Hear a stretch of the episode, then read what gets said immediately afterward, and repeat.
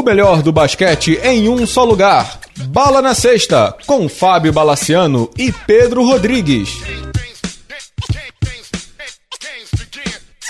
Olá, amigos do Bala na Sexta, tudo bem? Começamos mais uma edição do podcast, mas essa é uma edição diferente. Agora, seguindo os conselhos e os dizeres dos apoiadores do Bala na Sexta, eu vou começar a colocar em áudio algumas entrevistas históricas que eu fiz ao longo da trajetória de 10 anos do Bala na Sexta. Eu gravo os áudios das entrevistas, então tem muito material legal. Vou começar a divulgar alguns desses bate-papos, algumas dessas entrevistas, sempre contextualizando tudo o que foi feito. Hoje a gente começa com ninguém menos que Maria Helena Cardoso. A entrevista foi feita antes da Olimpíada de 2016 no Rio de Janeiro, em Campinas, onde a Maria Helena mora, e falamos sobre a vida dela como jogadora, como técnica, como gestora, como pensadora de basquete. É um papo sensacional sobre vida, sobre carreira, sobre tudo. Espero muito que vocês gostem. Para quem quiser também, a entrevista encontra-se lá no blog no Bala na Sexta. Bom programa, pessoal!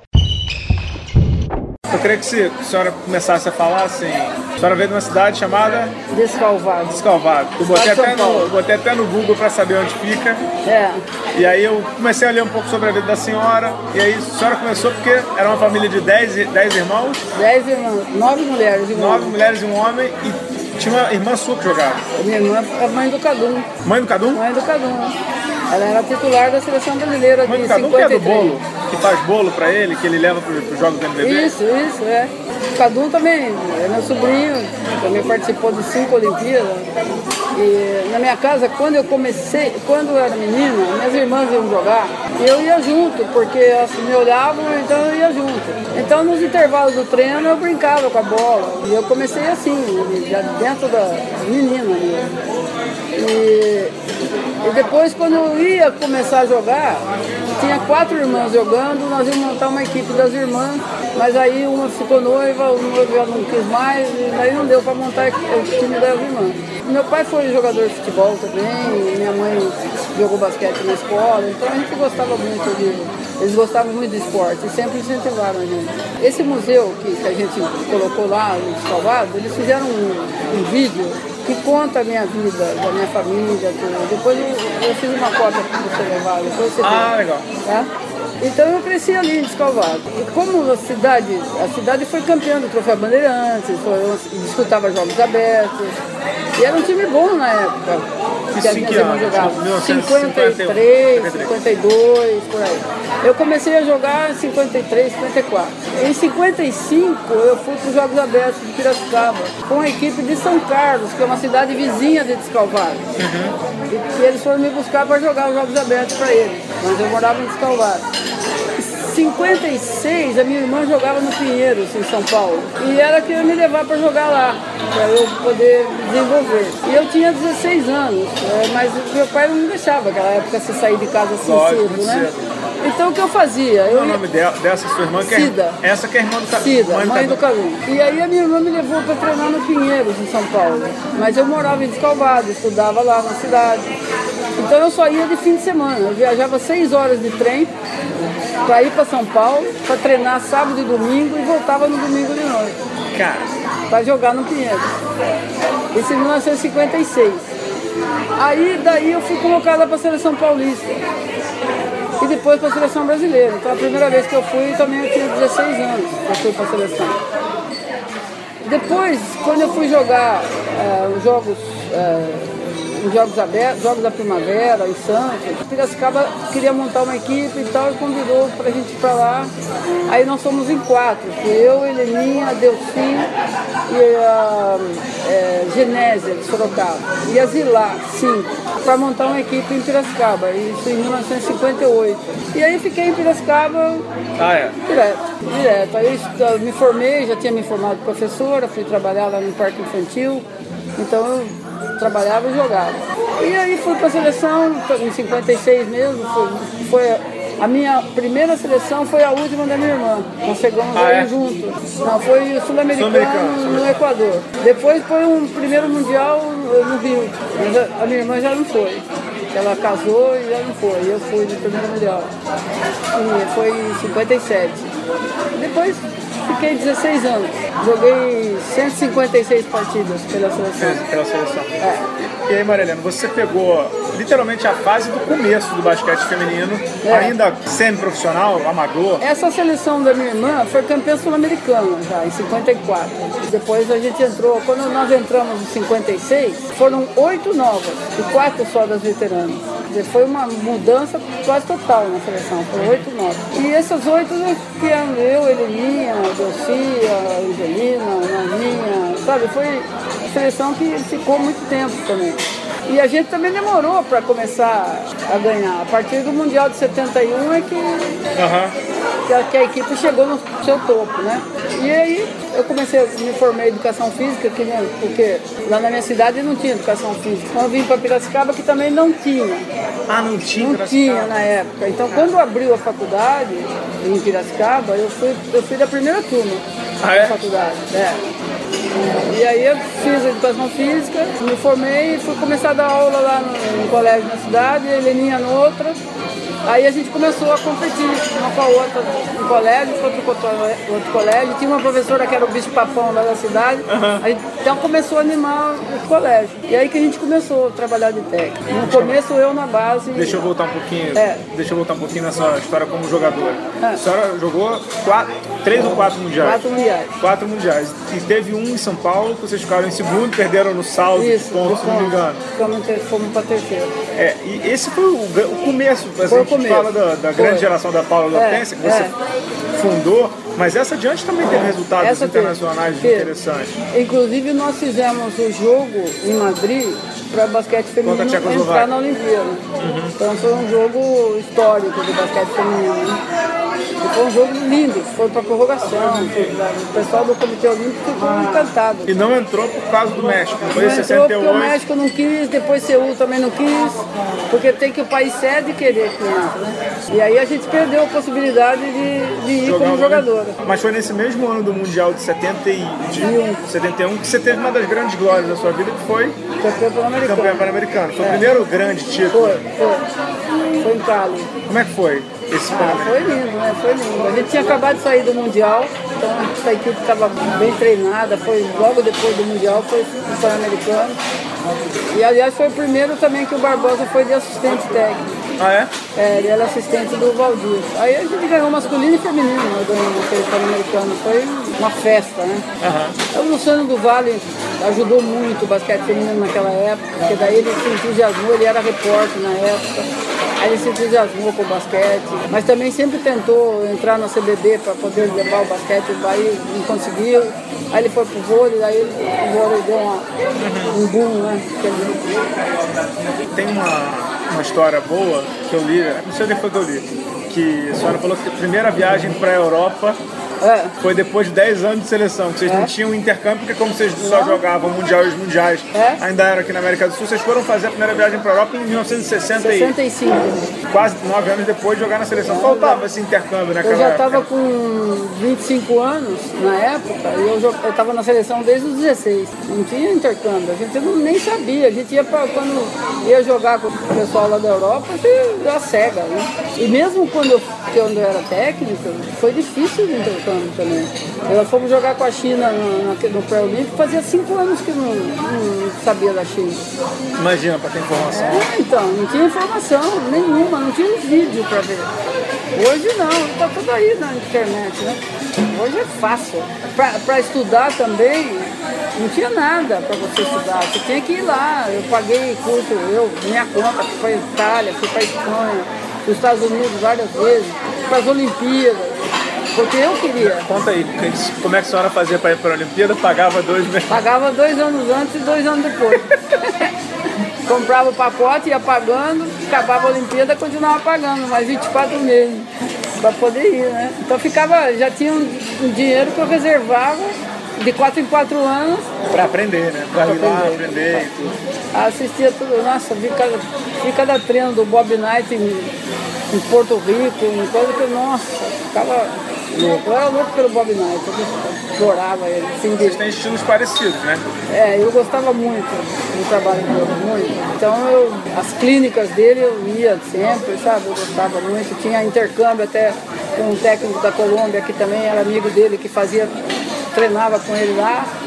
E a gente trocava figurinha por, por, por carta naquela época. Ele me mandava um treinamento, mandava fita cassete e, assim foi. E como é que, como é que era, antes de passar para sua carreira de técnico, que acho que é a que mais é. chama atenção, até por a gente ter, eu ter visto um pouco mais, como é que era a Marilena em quadra, jogando? Como é, quem é, como é que assim, porque eu, decididamente eu vi eu era, quase nada é, do jogando. Como é que era você era, Eu era assim, jogadora tapa-buraco, porque eu jogava menos de armadora que qualquer outra posição. Eu era jogadora polivalente, então era bom porque sempre tinha um lugar para mim na equipe, né? Uhum. É, mas eu levei uns 6, 7 anos para ser titular da seleção. Não foi assim. Porque eu era muito nova, eu tinha 16 anos, Bora. então, né?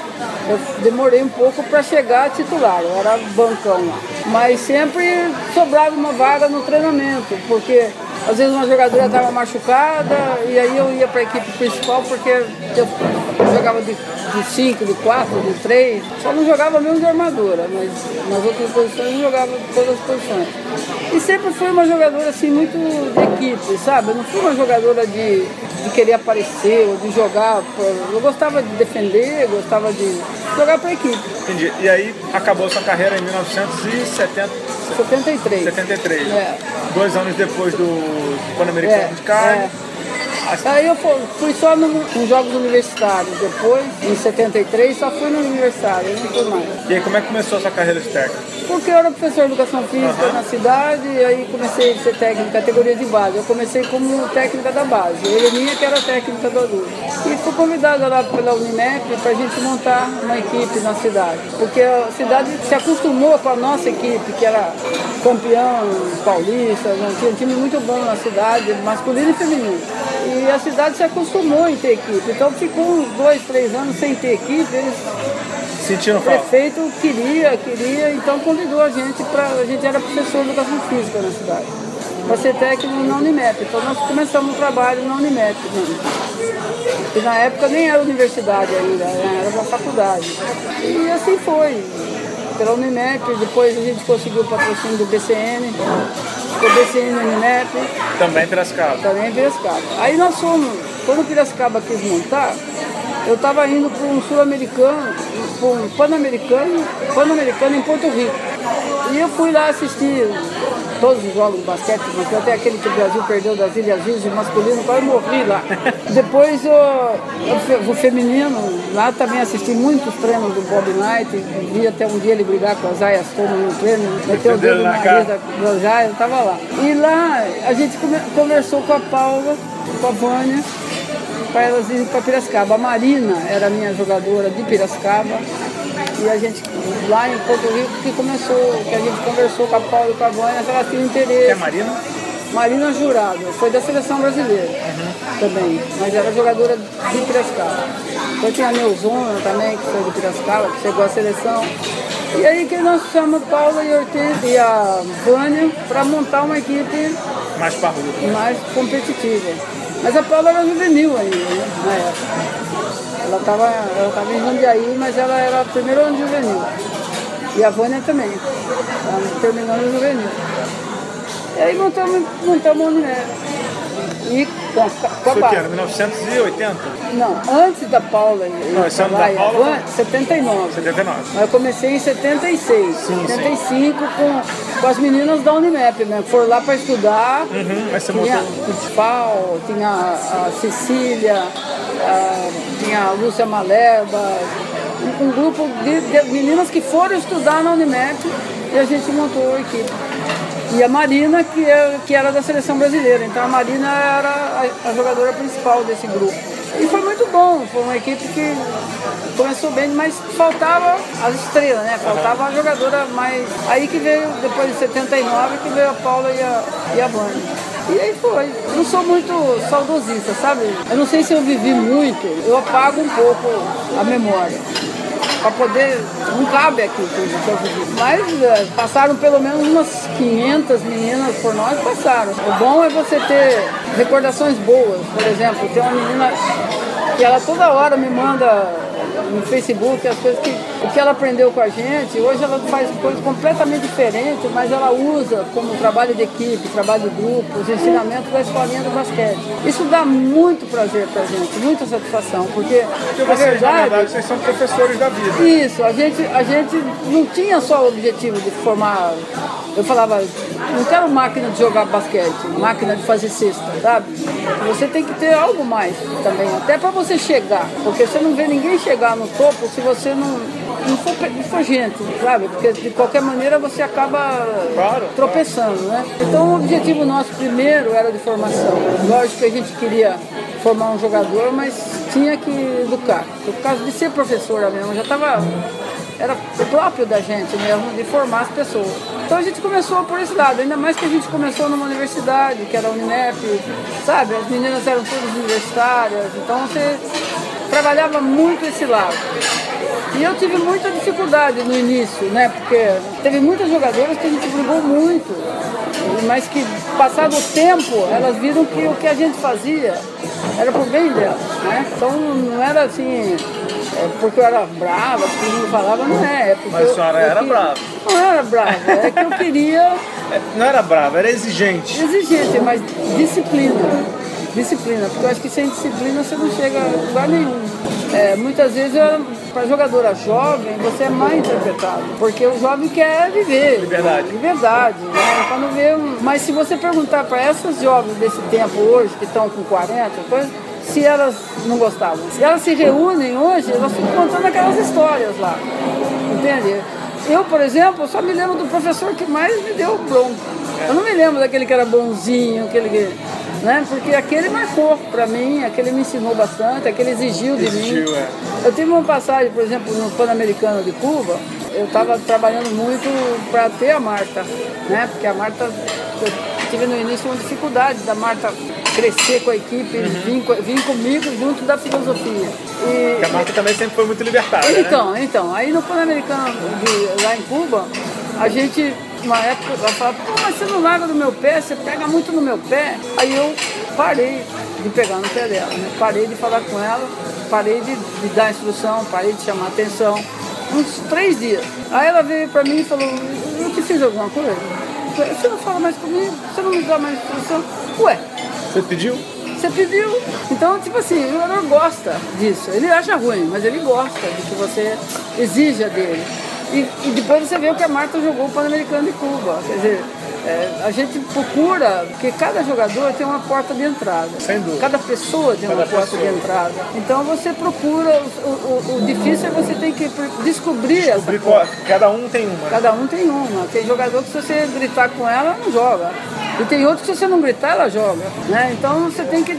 Aí é o segredo, é você saber que forma entrar. Por isso que eu pedia sempre para Deus, que me a palavra certa para a pessoa certa. Quer dizer, que ele me desse sempre essa palavra, que eu pudesse ter uma resposta da pessoa, né? E isso é que norteou muito a minha vida, sempre muito com fé naquilo que eu fazia, porque eu sabia que, que eu sendo honesta, que eu trabalhando com o coração, tinha um Deus olhando né? E que ele ia me dar aquilo que, que eu sempre falei, que aquela bola de fim de jogo que cai e aquela que não cai, é mérito, é bola do mérito, entendeu? Então se você é honesto, se você treina direito, se você é de grupo, se o grupo tá bom, nessa bola vai cair. Deus vai estar junto nessa hora, entendeu? No seguinte, assim, não, essa turma merece. Merece.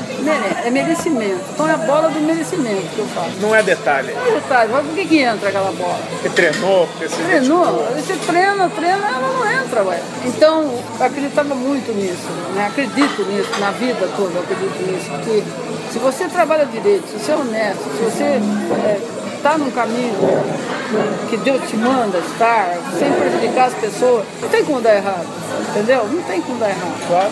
Então, o meu trabalho foi sempre norteado, norteado nisso. Errei, errei um monte de vezes, mas sempre tentando fazer o melhor. Qual erro que a senhora se lembra? Se senhora Não, eu acho que no início eu tinha sido jogador. A passagem de você ser jogadora para técnica é difícil. É. Porque você pensa como jogador. Você não pensa como técnico. Então você quer que o atleta faça aquilo que você fazia, que você levou anos para conquistar. Você quer que ele faça rápido. E a aprendizagem não é isso. A aprendizagem tem que aprender fazendo. Não é eu falar para ele que ele vai fazer porque eu falei. Ele tem que fazer, errar e é errando que a gente vai corrigindo. Então, no começo eu acho que eu errei nesse ponto de que eu exigia dos atletas que eles tivessem a performance que eu tinha alcançado como jogador. Mas o tempo também vai fazendo você mudar o pensamento como técnico, já não pensa mais como jogador. Uhum. Eu, nos últimos anos que eu trabalhei, eu nem lembrava que eu joguei. Sabe? A cabeça estava virada para o lado, lado técnico. Como é que foi esse começo seu com a Paula? Como é que foi receber uma menina tão jovem e tão genial, né? Como é que foi? Você recebeu um diamante, né? É, na época, a Paula... Você sabia, rapidinho, a... não sabia que era um diamante? Eu sabia, claro. Eu ia buscar o quê? Diamante. Na época, a, a Heleninha se identificou muito com o jogo da Paula, porque era mais ou menos... Como ela jogava? Como ela jogava. Então, quem ajudou muito nessa primeira época foi a Heleninha nesse sentido de que ela é, que mais orientava a Paula, porque a Paula que fazia as jogadas geniais com a Heleninha. A Heleninha para passar bola aqui, aqui, aqui, era. nossa! Se você não tivesse os olhos abertos, você tomava bolada na cara. Não viu onde a bola ia? Nossa, uma visão assim de profundidade que passava a bola num lugar que você falava, não, não vai passar, e a bola chegava, entendeu? E então ela se identificou muito com a Paula, então ela ajudou muito nesse começo aí, que era mais assim, trabalhava as armaduras, essas coisas. E também no começo era a Heleninha que era técnica, não era, não era eu, eu era técnica da base. Né? Eu trabalhava com a base. Mas eu não tinha muita paciência na base e ele minha não tinha muita paciência no adulto. No adulto, aí trocaram. Aí nós trocamos. E é, aí a senhora teve essa passagem por Piracicaba, ganhou tudo. É. Até 85? Até 90. É 90 no... eu vim aqui para Ponte Preta. É verdade, mas a, no meio disso tudo você teve a seleção. 86. Enfim, em 86 você é, voltou para a seleção. Como é que foi essa sua volta à seleção agora como te... naquela época como técnica? Como é que foi assim, você jogadora de seleção virou técnica de seleção? Como é que foi? Ah, é emocionante pra caramba, é a gente vai chegar no fã já, já. Emocionante. Não, é emocionante, mas é, é, assim, eu acho que facilitou muito também, porque assim, eu sempre brincava com ela que a escola que elas estavam cursando eu era a maior coladora. Então muitos erros que às vezes muitos técnicos têm no início da carreira, eu tive o privilégio de poder enxergar o, o problema antes. Porque eu, como já, já, sabe, tinha, já tinha visto. É, já tinha passado por experiências parecidas. Então, eu acho que o segredo é você detectar quando vai acontecer um problema, não deixar o problema acontecer, porque problema tem que acontecer. E, e eu acho que eu ter sido jogadora, isso me ajudou muito. Já tinha mais ou menos uma experiência de convivência em grupo, de trabalho de grupo, essas coisas. Aí a senhora pegou logo em 86 e foram pro Mundial. Foi. Ficaram em décimo, se não me engano. Foi ruim. Mas era um time muito novo. Até no, no 88, que nós fomos na, na Malásia, que foi aquele pré-olímpico, ainda era uma equipe verde, sabe? A gente foi, em 86 mesmo, a gente foi pro, pro Budil Game em Moscou, o pessoal ficou encantado com o time brasileiro. De onde saiu esse time? Porque a gente fez jogo duro com, com todas as equipes, mas era um time verde, que na hora de decidir, ainda não tinha aquela maturidade. E você vê até os jogadores jovens, quando chega na hora do vamos ver, ainda é jovem para. Você vê, o Corinthians fez o favor de pôr. É verdade. O menino aí para bater o pênalti, ali tem que bater um cara mais. cascudo. Cascudo, né? Então um jogador novo, na hora do vamos ver, ele ainda, sabe, titubeia por causa da responsabilidade da decisão. Então, nessa época ali, elas eram muito novas. E eu sabia que aquela seleção ia chegar no topo do mundo. Tinha certeza que elas iam chegar no topo do mundo. Porque era muito boa. Só faltava aumentar a altura. Porque quando eu peguei a seleção, a média de altura era 1,72m. É muito baixa. muito baixa. A Hortência tinha 1,74m e ia jogar com mulher alto. de 1,90m marcando ela. E era mais alto. E era, é, então, era muito baixa a equipe. Aí a entrada da, da marca, da Ruth, da Alessandra, da Janete como três, quer dizer, precisava de. A Vânia Hernandes era pivô, quer dizer, a Vânia Hernandes precisava sair para jogar de três, não tinha altura para jogar no pivô. Então essas mudanças, assim, é que eu fui ao Pan-Americano de 87 e nós jogamos contra os Estados Unidos, viramos o primeiro tempo no pau, perdemos depois do segundo tempo de 18 pontos. Aí eu fui para a conferência de imprensa, aí a técnica americana comentando, falando como é que ela fez para ganhar o jogo daquele jeito que estava duro abriu 19 pontos. Aí ela falou assim, em 87, O Brasil está apoiado em duas pilastras, Paulo e Hortência. Eu anulei as duas, acabou, acabou o jogo. E foi aquilo mesmo. Aquilo ficou, sabe? Saí de lá, eu falei, não, não adianta ter as duas só tem que ter. Aí que eu comecei a aumentar a altura, trabalhar para, sabe, para fazer a marca ser reconhecida como jogadora, botar pivô mais alto, botar a Janete de três, para aumentar. E isso aí, depois que apareceu a Janete foi formada, foi formada com vocês? Janete veio para nós juvenil também. Ficou três anos porque era assim, sabe?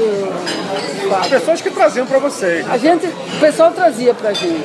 O Milton lá, o Milton de Miracema trazia para uhum. nós, o de Franca mandava para nós, Janete. Mas era assim, ó, a gente trabalhava dois, três dias a menina, e aí vinha Sorocaba com dinheiro e levava. Aí vinha outro levando. Então a gente tinha muita troca. Troca, né? Então a Janete ficou três anos com a gente, depois foi para Minercal.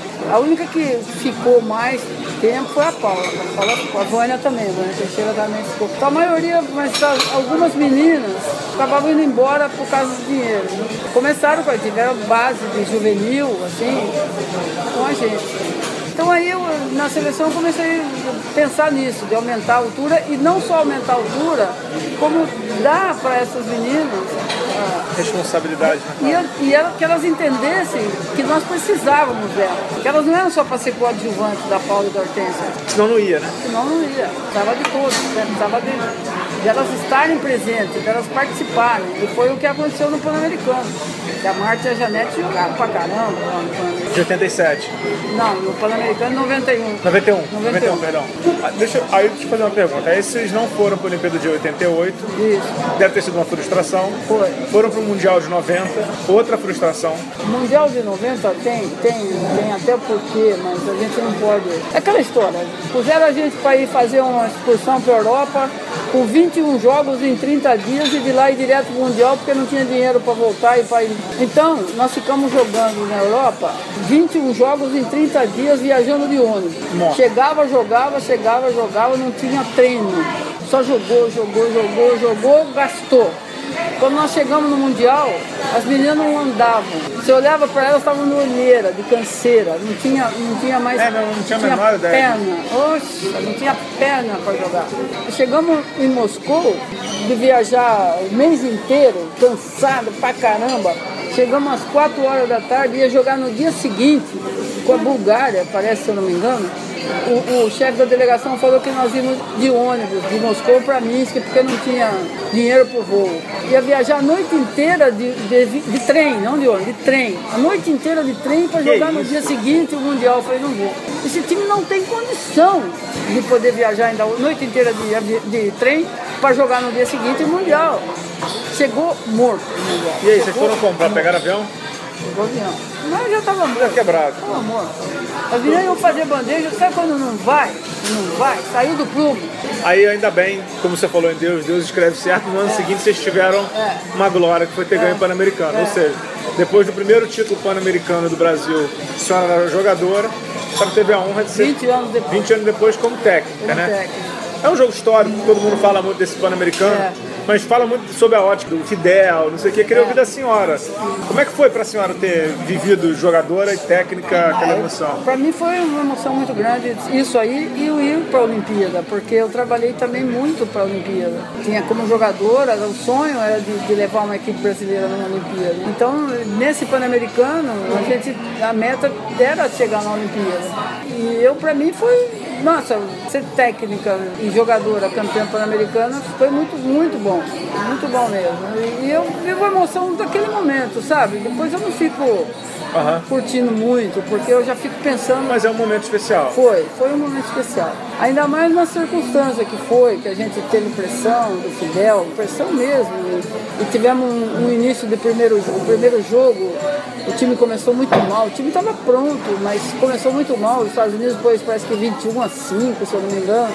E aí a gente conseguiu, conseguiu reverter, no primeiro tempo já estava 4. O Pan-Americano foi mágico. Foi mágico, foi mágico. Mas elas estavam no ponto, sabe? A Marta e a Janete já tinham, e a Ruth já, também já estava mais madura, e a Hortência e a Paula estavam maduras, voando, voando. Elas estavam jogando depois do Mundial que elas foram lá, elas podiam ir sem técnico. O Miguel foi muito feliz no Mundial. Talvez se eu fosse, eu não, não teria ganho. Porque. Mundial de 94. Em 94. Porque ele foi muito feliz no sentido de que ele, ele deixou. Tipo, Ele e o Miguel. o Miguel. As jogadoras trabalharem na forma. Porque elas já estavam já estavam orquestradas, sabe? Naquela época, no Mundial de 94, a Paula e a Hortência já estavam. E mesmo as jogadoras já estavam maduras para ser Deixa eu voltar um pouquinho, deixa eu voltar um pouquinho, senão a gente vai É. vamos perder aqui. Aí depois daquele 91, e acho que essa foi a primeira competição que eu vi realmente de vocês. Teve o pré-olímpico de É Vigo. Olímpico de Vigo. Tem um jogo que eu me lembro muito, foi o jogo com a A Austrália. Austrália, que a Hortência fez a Foi uma coisa bola. louca, o Luciano do Vale gritava loucamente, eu me lembro que eu via com meu avô. E aquele jogo, foram participar da primeira Olimpíada, né? É. A senhora lutou muito para jogar uma Olimpíada, não deu porque não tinha basquete feminino. É. E depois a senhora conseguiu colocar o Brasil Isso. numa Olimpíada, né? Aí a gente chega lá no pré-olímpico, perde os três primeiros jogos. Aí eu falei, ah, de novo. Mas aí elas se juntaram, houve alguns problemas eh, internos, que é aquilo que eu falei de Deus, que Deus faz a gente. As coisas acontecem no momento que você. que Deus é que fez, sabe? Meia-noite e meia, eu normalmente estou dormindo, um certo dia lá eu estou acordada, eu escuto um barulho, uma aí eu vou ver, né? aí eu trago a menina para dentro do quarto e fico até duas horas da manhã com ela e aí nós resolvemos o problema. É, houve um problema muito sério lá, de gente ao redor atrapalhando o trabalho. Que problema? Pode falar? Não, problemas de pessoas que estavam lá assistindo, que foram para atrapalhar, sabe? E, de repente até no intuito de ajudar, mas a jogadora começa a dar ouvido às pessoas Sei, sei, e sei. tal. Então o primeiro jogo, por exemplo, que nós perdemos da China, tinha nem, nenhuma, nenhum vídeo da China. Começa o jogo, a China mete 21 a 5, 25 a, 1, a 3, uma coisa assim. Um negócio, eu não me lembro muito de placar, essas coisas. E se você está num jogo que um time abre isso, e você sabe que esse jogo vai ser duro até o final, você tem que preservar seus diamantes. Claro. Então eu precisava de mudar a cara do jogo. Então para jogar, jogar contra aquela chia, eu tinha que botar uma pressão quase toda. Se eu ponho a Paula e a Hortência Pra correr, para não chegava correr, no fim do não jogo. chegava no fim do jogo. Então eu tirei a Paula e a Hortência, pus a Branca, a Nádia, a meninada para pressionar. A gente conseguiu encostar no jogo. Aí chegou, consegui encostar no jogo. Comecei o segundo tempo com elas duas, a China Abriu de novo. Abriu de novo. Fazer a mesma coisa. Tirar um pouco as duas. Recebi até bilhetinho no banco. A Paula e Hortência. Do Brito Cunha, aquela presidente que estava lá em cima. Meu Pereirinha. E aí, Recebeu sabe, bilhetinho? Bilhetinho. Eu falei, mas eu fazia assim. Tipo assim, eu sei o que eu estou fazendo. Claro. Tem que buscar o jogo, né? Aí foi buscar o jogo. Aí no fim, nos últimos seis minutos, eu pus a Paula e a Hortência e perdemos o jogo. Aí perdemos o jogo porque eu tirei a Paula e a Hortência. Entendeu? Então, esse tipo de coisa, depois vai pro hotel e fica na orelha Buzina dela, de um buzina, lado, buzina, outro. buzina, buzina, buzina, e as meninas vão ficando. Aí você vai perdendo o grupo. Aí você vê que tá escapando da sua mão, então você tem que. E por Deus, eu encontrei com uma delas à meia-noite e meia saindo do, do quarto lá, puxei pro meu quarto, conversando. Quem? Tá bom, tá bom. Deixa pra lá. É uma coisa que passou, eu não gosto muito Mas de lembrar coisa aí ruim. acertaram. Acertamos. No dia seguinte, o time se uniu, juntamos trapos e não perdemos mais. né? E aquele jogo mesmo. Eu vou te dizer só uma coisa, pena que ele não está vivo para confirmar. O Luciano do Vale me chamou lá em Vigo e falou assim para mim, Marilena, sai disso, não é para você isso aí. Falou? Ele falou. E ele tinha razão, porque eu não- estava aguentando mais. Ele falou como meu amigo que ele era e ele, e ele tinha sido, que nem eu falei, em Cali, né, como jogador, ele era repórter, a gente ficou junto o tempo inteiro, então ele, ele gostava de mim. E ele me chamou e falou, olha, sai disso aí, porque isso aí não serve. Porque estavam te sacaneando. Tava me sacaneando. Estavam puxando teu É, tá. E, mas Deus, Deus merecia aí. Tanto é que quando é, houve um monte de coisa lá, o Brito chamava as jogadoras e falava para elas algumas coisas. Ele me exigiu todo dia de manhã fazer uma reunião com ele para dizer qual era o meu plano de trabalho. E eu fazia reunião, porque eu respeitava ele, porque ele foi, tinha sido meu técnico. Ele era o nem, presidente. nem era o presidente. Nem uma vez ele disse que eu que eu não que eu estava errado. Falei, não, é isso mesmo. Só que depois, as jogadoras achavam que é ele que estava dando instrução para mim, entendeu? Comecei a perder a confiança dos jogadores. Quando saímos de lá, que a gente classificou, no primeiro treino para a Olimpíada, pra Olimpíada foi em Caxambu. Caxambu. Nós em Caxambu, aí fiz aquela reunião de avaliação do, do, do pré-olímpico, ali saiu tudo, e aí eu fiquei sabendo dessas coisas, falei, não vou mais, vou embora hoje daqui, não vou, não posso trabalhar desse jeito e tal. Aí a comissão técnica e as jogadoras, a, a comissão técnica principalmente, você não vai fazer isso. Vai. Você faz 20 anos que você está trabalhando para ir para a Olimpíada, você não vai largar agora o barco. O que, que é isso? Deixa para lá essa gente, sabe? Porque ali eu fiquei sabendo de um monte de coisa. Mas quando foram as jogadoras que me puseram o par e a gente esclareceu as coisas, a gente. Se fecharam. É, aí o pessoal falou, não, você não vai fazer isso, não vai fazer isso. Foi bom. Daí eu pensei bem, falei, não, eu tenho o direito e a honra de ir para uma Olimpíada, porque eu trabalhei muito para isso. Mas o dia que eu cheguei lá em Barcelona, eu entreguei, era para o papagaio, a minha carta de demissão. Era o quê? Papagaio era o chefe da missão. Aham. O apelido dele era Papagaio, lá do- de Minas. E eu entreguei minha carta de demissão. Falei, olha, seja o resultado que for, a gente pode ser campeão olímpico, o time está preparado para ganhar uma medalha. E pode não ganhar medalha, mas depois da Olimpíada, Você entregou pra ele antes. Cheguei antes da Olimpíada. E ele leu a carta, porque na carta eu expliquei tudo o porquê. Mas expliquei falando mesmo o que eu sentia. Ele pegou a carta e devolveu para mim e falou, não vou dar essa carta. Se eu entregar essa carta pro Brito, você tá morto pro basquete. Eu não entrego essa carta. Aí eu peguei e falei, você não entrega? Então daqui.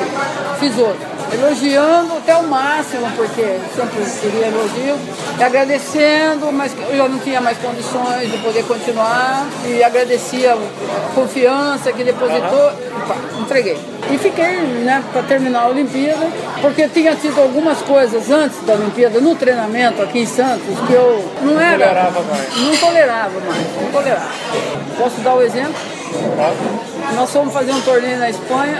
Quando nós voltamos do torneio, eu marquei, dei uma semana de folga e marquei para entrar em Santos para treinar para a Olimpíada. Nós estávamos em treinamento para a Olimpíada, depois do PAN.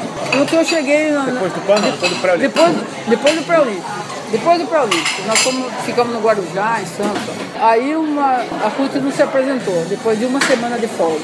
Não se apresentou, Aí eu pedi para ligar para ela o que aconteceu, de repente aconteceu alguma coisa. Falou, ah não, foi muito pouco a folga que ela deu, eu vou ficar mais um dia. Aí eu falei, ó, então fala para ela que se ela ficar mais um dia, ela tá fora. Aí ela falou, ah, então tô fora, você tá fora. No dia seguinte o Brito ligou para ela e, e foi com ela lá uma semana depois, na concentração e fez eu engolir a rua. Engoliu. Tinha que engolir. Ele era o presidente. Ela veio e vai ficar, e chamou a imprensa, tudo para falar, eu trouxe a Ruth de volta para a seleção. Canalha, hein? Então, eu não tinha condição mais. Esse foi um caso. Teve outros mais, sabe? Outros mais que nem é bom falar. Isso impact- impactou no, no rendimento daquele time na Olimpíada, certamente, né? É, mais ou menos. Mas teve outros casos piores que eu acho que foi mais. As meninas perderam o foco, as meninas se deslumbraram com a Olimpíada. Até porque era a primeira Era a primeira Olimpíada, a vila é deslumbrante mesmo. No Pan-Americano nós estávamos muito- fechados. muito atrativo Muito também. atrativo, muito oba-oba, muito, Muito atleta muito homem bonito. exatamente. Sabe, algumas meninas Perderam um se pouquinho. perderam o foco, ficaram mais pensando em até fugir de lá da concentração, que eu precisei falar pro chefe, falei, ó, as meninas estão saindo na hora do descanso, de noite. E lá na Olimpíada você é o chefe da missão que manda. E ele falou isso pra mim, falou, você cuida das meninas na quadra, aqui fora cuido eu. Então eu fiquei também assim sem. De mãos atadas. Tá, não tem condição. Eu não tenho estômago para esse tipo de coisa. Não, não é minha, minha forma de. Aí, quando terminou a Olimpíada, o Brito começou a dar, dar notícia de que ele ia trocar os técnicos. Que foi uma decepção, que ele ia trocar e tal e tal. Que ele ia tirar. Aí eu liguei pro papagaio lá em Minas e falei, olha, eu tenho aqui uma cópia de uma carta datada do dia Aquela. 7 de agosto, aquela, você lembra? Se ele parar, se ele não parar de falar que vai me trocar, eu vou publicar a carta. Que a minha demissão eu pedi, não é ele que está me mandando embora. Ele também podia ter feito assim, ó, lá, né? Quando eu dei a carta, falou, então você vai embora hoje. Ele devia ter feito isso. Se eu sou presidente, eu faço isso. Ah, você não quer depois da Olimpíada? Então você vai embora já. queria ficar aqui. Mas ele também não quis criar o caso lá em Barcelona. Então, na verdade, a gente acabou perdendo a medalha que estava na hora já. Estava pronta, a equipe estava pronta para a medalha em Barcelona. Tecnicamente pronto, Tecnicamente pronta. pronto. Pronto. Tivemos umas besteiradas lá, mas foi em, em função disso. De três ou quatro jogadoras começaram a namorar lá e perderam o foco. Ô, ô Marilena, aí nessa época também você acabou saindo da seleção, para essas coisas aí acabou entrando o Vendramin, depois o Miguel. Mas você viveu aqui, a gente está em Campinas, Não, né? entrou o Miguel quando eu saí. Entrou o Miguel, É. entrou o Miguel direto. É. Você acabou vivendo aqui na Ponte Preta um momento mágico aqui, que você ganhou dois mundiais, né? É. 93 e 94. Até É. o time que você vai ser homenageado aqui amanhã.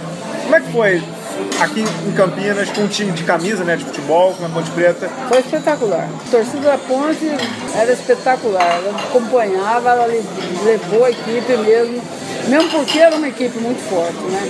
É, no primeiro ano, ainda a gente tinha. Era contra o time da Hortência, no caso. Mas depois que a Hortência veio, perdeu a graça. O time era muito forte. Para jogar aqui, o Campeonato Brasileiro, que na época era a Copa Brasil, e o Campeonato Paulista, era disputado para ver quem ia ser o segundo. Porque o primeiro não tinha, ficou muito sem graça. Perdeu a graça mesmo, porque era muito fácil, a equipe era muito forte. Então aí era administrar só. Administrar é, era 80% psicológico e 20% técnico e tático. Mas como é que foi ganhar os dois mundiais? Quem, você lembra assim, dos times que vieram? Veio um italiano, que vocês vieram em 93? eu, é, eu tinha uma jogadora russa, muito boa, aqui, jogando aqui na Ponte, Helena, na época era Bunatian, o nome dela, depois ela casou, mudou o nome. E era Karina, então tinha dois pivôs, Cavalona, né? Cavalona. E o time já era muito, muito tempo junto, a gente tinha vindo do BCN para Ponte, era um time muito forte. E, e também quando você, que nem a, gente, a torcida leva muito a equipe também, é um time- Ajuda muito. Ajuda muito, né? A torcida abraçou o time, né? Então, que eu, eu sempre falo que eu achei, acho muito diferente um time que entra para não perder e um time que entra para ganhar. É bem diferente. O time que entra para não perder, ele entra com medo de perder, então ele não joga não joga solto, não joga. E o time que entra para ganhar, ele já sabe que ele vai ganhar, então ele, ele trabalha buscando a vitória. Então eu, acho que aquele time da Ponte sempre jogava para ganhar. E ainda eu tinha, nós tínhamos um trabalho de base muito bom. E, e a gente tinha uma filosofia de trabalho aqui na Ponte, que é por isso que o time chegou a categor- a- em 94, depois de três anos e meio, quatro anos de trabalho, a gente chegou a ganhar todas as categorias da federação em função do trabalho. Nós éramos quatro trabalhando, eu, Heleninha, o Paulinho e a Mila, e mais o preparador físico, Paulinho Bassulo, e mais o, o preparador físico, que era o Hermes Balbino. A gente sentava toda semana e preparava o planejamento da semana para todas as categorias. Então a menina que era lá do Mirim, ela começava a ter um trabalho de que quando ela chegasse Casado, né? casado. Então a, a filosofia de jogo, não de tática, de jogo, era a mesma. Mini, mirim, infantil, infante. Então se eu quisesse pegar uma menina do infante, eu tinha na época, eu pegava a Ellen, pegava a Silvinha, que eram do infantil, do infanto, e botava no banco do adulto. Uma outra, uma outra forma de trabalhar que a gente ti- tinha na- nessa época, que também foi muito bom, é que a gente sabia que a gente perdia muita menina no fim do ano. Então sempre trabalhamos Por conta de com sete jogadoras da categoria e cinco da base. e cinco da base. Sempre. Isso era. Tanto é que no final do ano a gente dispensava a menina se passasse da sete no adulto. Porque tinha que ter cinco da base. No juvenil, Vocês perdiam muita menina por conta dessas propostas que tinham? é, é, de Aham. levar embora. No juvenil, a gente trabalhava com sete juvenil e cinco cinco do infanto. E aí- infanto, sete do infanto e cinco do, do mirim. E assim que, a gente sa... E as jogadas do mini mirim eram um pedacinho, outro pedacinho mais, um pedacinho Legal. mais, É o que falta hoje. para chegar no adulto. Então eu podia pegar uma menina do, inf- do infanto e pôr no banco do adulto, porque ela já. Entendeu? No momento do jogo ela estava pronta. E, e daí é que elas foram crescendo. Tá, Ellen, Silvinha, a Adrianinha, tudo veio disso. Elas ficavam no banco do adulto. A gente estava conversando aqui antes sobre tua paixão pelo jogo, É. tua paixão por vencer, É. tua paixão por treinamento. Falta muito isso hoje, Marilena, quando você vê o basquete feminino no Brasil hoje, você, você sente assim, quando você vê. Tem gente que vê pouco jogo, eu entendo, mas assim, você sente falta desse. Se as pessoas têm o mesmo tesão que você tinha? É, vou dizer, você tinha paixão mim. Não, eu tinha amor. É diferente, amor e paixão. A paixão passa, o amor não passa. O amor é, é contínuo, é firme, é, é 24 horas. A paixão é aquele momento da paixão, você faz aquilo, então eu, eu tinha amor. Tenho ainda. Tanto é que me faz mal ver a situação que está. Por isso que eu não gosto de ir, eu não gosto de ir porque me faz mal sabe? Me faz mal aqui dentro. Então, eu tenho pena de ver a situação que vai chegando, ou que chegou. E acho que agora essa NBB é, é uma luz no fundo do basquete feminino. Agora, acho também isso, que as pessoas que, aquilo que eu falei naquela outra, as pessoas vão passando. O basquete não passa. E o que não pode é que aquilo que as pessoas trabalharam, passar também junto com as pessoas. Tem que dar continuidade ao trabalho das pessoas. Então, a gente vê um monte de meninas que trabalharam com a gente, tem um monte aí trabalhando. Macau, a Anne, sabe? Tem um monte trabalhando, mas também tem um monte sem trabalhar Sem trabalhar. que podia estar trabalhando. Então o campo é grande, tem muitas meninas que podiam. Então não precisamos estar ainda eh, recorrendo a um técnico que foi meu técnico, ainda técnico de seleção. 71, nós estamos em 2016. 16. Entendeu? Não que não tenha competência, condições, é que. é, Que a falta de opção fez ele ser uma opção. É uma opção. E acho que, que é uma boa opção por, pela situação, entendeu? Por um momento de Olimpíada, por uma pessoa experiente, que, sabe, não acho que. é, não gosto como foi feito, mas não gostei daqueles movimentos que teve aí, de, sabe, de exigir de a comissão técnica. Pra mim é uma loucura. loucura. Eu não- já vi esse filme lá atrás, no Pré-Olímpico de Vida. Então, não, não aceito isso aí. Eu acho que. E o trabalho que a gente fez aqui, modéstia à parte, foi um trabalho de equipe técnica, não foi de uma técnica só. Sem Tanto é que o que a gente conseguiu não fui eu que consegui. Se eu não tivesse a Heleninha do meu lado, não tem o Gassu, a Mila, o Hermes, sabe? Antes foi o Wagner Bergamo, quer dizer, se- se- se- nós trabalhamos em equipe. Tanto é que quando eu comecei a, a- ser técnica, o preparador físico não viajava com a seleção. Só viajava técnico e, e o médico, era técnico e médico. A gente que foi forçando isso, porque, porque o trabalho realmente era feito na equipe. E eu sozinha não seria ninguém lá, entendeu?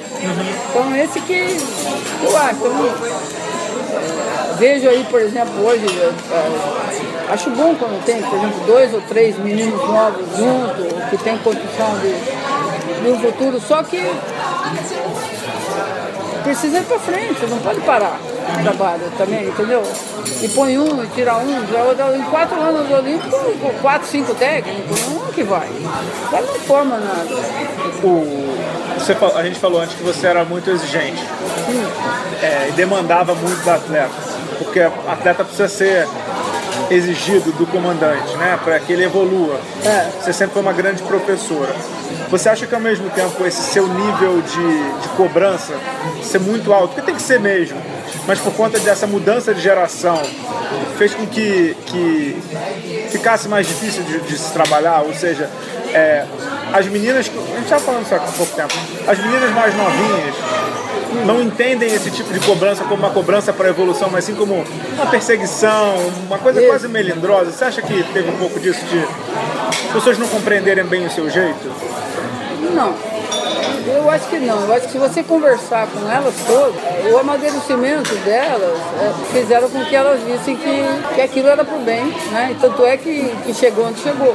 Claro. Né? É que naquele momento talvez elas não É, entendessem. né? naquele momento talvez elas não entendessem. Como eu também, como jogadora, muitas vezes não entendia algumas coisas que os técnicos faziam com a gente. Né? Mas é, o resultado é que interessa. Então o resultado qual foi? Né? Uma geração que demorou para ser vitoriosa, mas que chegou no topo do mundo. Pô. Sabe que é um país como o nosso, com 500 anos, chegar no topo do mundo contra países de 2 mil anos? Então, Foi uma geração que a senhora formou, né? Não, mas é uma geração que tinha talento também. Não é que eu formei, porque você também precisa ter talento. O talento é que faz você, sabe, poder trabalhar. Se eu, se eu jogar xadrez e tiver só peão, não, não ganho. Eu tenho que ter o rei, a rainha, o peão, a torre, entendeu? Então a, a gente, o técnico, ele mexe as pedras. Mas se ele não tiver as pedras, como é que ele vai fazer? E para você ter o talento, você tem que ter quantidade. Com certeza, tirar o extrair talento, a qualidade. Para tirar, extrair a qualidade. E hoje o que nós não temos é isso, é a quantidade. Então, de repente, é que nem na música, né? Qualquer um agora é cantor. Ah, é? é verdade. Então, você pensar, os cantores que a gente ainda fala e coisas são os cantores da antiga, Chico, Gil Caetano. Ah, Gil Caetano, Betânia, né? Elis Regina, que infelizmente já foi, mas, mas por quê? Porque é o talento, né? Então você, a gente faz é o técnico principalmente, né? Se ele tem as peças para mexer, ele mexe. Agora se ele não tem, pode vir o Jesus Cristo aí, ser o técnico. Não vai. Ó, pra fechar, que eu sei que a senhora tem que ir também. Sente falta do dia a dia do basquete? E como a senhora gostaria, se a senhora gostaria de, de contribuir hoje? A gente tá falando isso há pouco tempo, quero que a senhora falasse de. Se não na quadra, como uma conselheira. Olha, uma... Sente falta é, é lógico que a gente sente. Eu vivi 50 anos no basquete, então eu sinto falta. Mas eu procuro preencher essa minha falta numa outra fase assim da minha vida, que eu procuro preencher viajando bastante, sabe? Vou aos Estados Unidos duas, três vezes por ano, vou assistir jogos da NBA lá, vou, sabe, me, me distrair para poder para poder suportar essa, essa falta do basquete, né? E, e procuro não ver muito jogo do feminino exatamente para e ver assim pessoalmente, sabe? Eu vejo na televisão, mas acompanho pela televisão. Mas ir pessoalmente eu procuro evitar, porque a gente tem que saber a hora que também não tem mais idade para ficar 4, 5 horas na quadra dando treino, entendeu? Agora, é, para aconselhar para tipo, ajudar, eu ajudo sem, sem compromisso nenhum a quem precisar. Eu já, já ajudei muita gente depois, até meus livros, minhas coisas, eu já dei tudo para as meninas aí para trabalhar.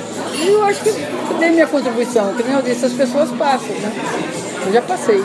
Não, só, só não passou de jeito passei, nenhum. De jeito nenhum, para com isso, né? E como é que a senhora gostaria de ser lembrada? Assim, daqui a 50 anos, quando for falar da senhora. Ninguém vai lembrar. Vai lembrar, vai lembrar, vai ter essa entrevista lá no blog, vai ter, todo mundo vai lembrar.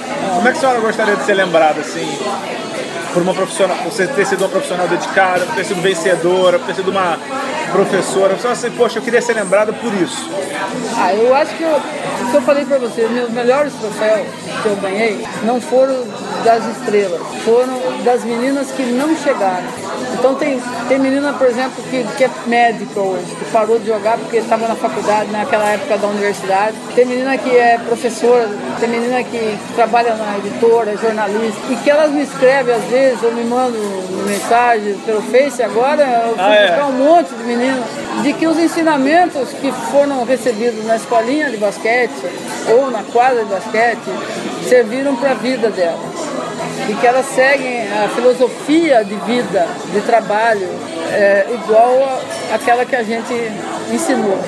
Isso para mim é o melhor. Então eu gostaria de ser lembrada nisso, naquilo que eu ajudei a pessoa a crescer. Não que eu, que eu ajudasse a fazer cesta, porque fazer cesta até uma máquina faz, mas você é, poder viver o depois de fazer né? Porque eu acho que o basquete passa, é, tem um período da vida da gente que a gente tem que aproveitar esse período para preparar para o próximo. Eu tive a felicidade de poder ter um período longo, porque depois de jogador eu ainda fui técnico, quer dizer, eu ganhei um período maior. Então talvez a experiência minha foi maior para a vida.